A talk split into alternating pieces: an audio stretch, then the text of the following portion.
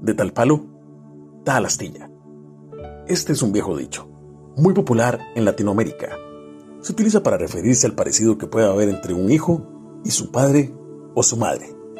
Y no solo en su parecido físico, sino en su actitud, en su forma de ser o en sus costumbres, que normalmente se han heredado de generación en generación. Pueden ser cosas negativas que hacen que te sientas destinado al mismo vicio, fracaso o pérdida.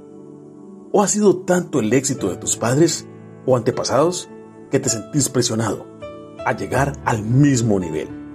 Hoy quiero decirte algo que te va a liberar y sanar. Vos debes honrar y amar a tus padres. Pero en el momento que entendés quién sos en Dios, que te ha adoptado como su hijo, que vales la sangre preciosa del Rey de Reyes y Señor de Señores, te das cuenta que ahora tu identidad y herencia es eterna e incomparable, y que dependes del poder, provisión y gran amor del dueño del universo, y no de las etiquetas engañosas y temporales que dicen de ti en este mundo. Cito las palabras escritas en la segunda carta del profeta Samuel, que habla de un hombre que lo vivió y lo entendió muy bien. Estas son las últimas palabras del rey David. David, hijo de Isaí.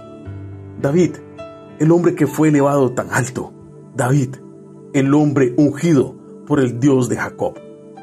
David, el dulce salmista de Israel, declara, el Espíritu del Señor habla por medio de mí. Sus palabras están en mi lengua. Segunda de Samuel capítulo 23, versículos 1 al 2.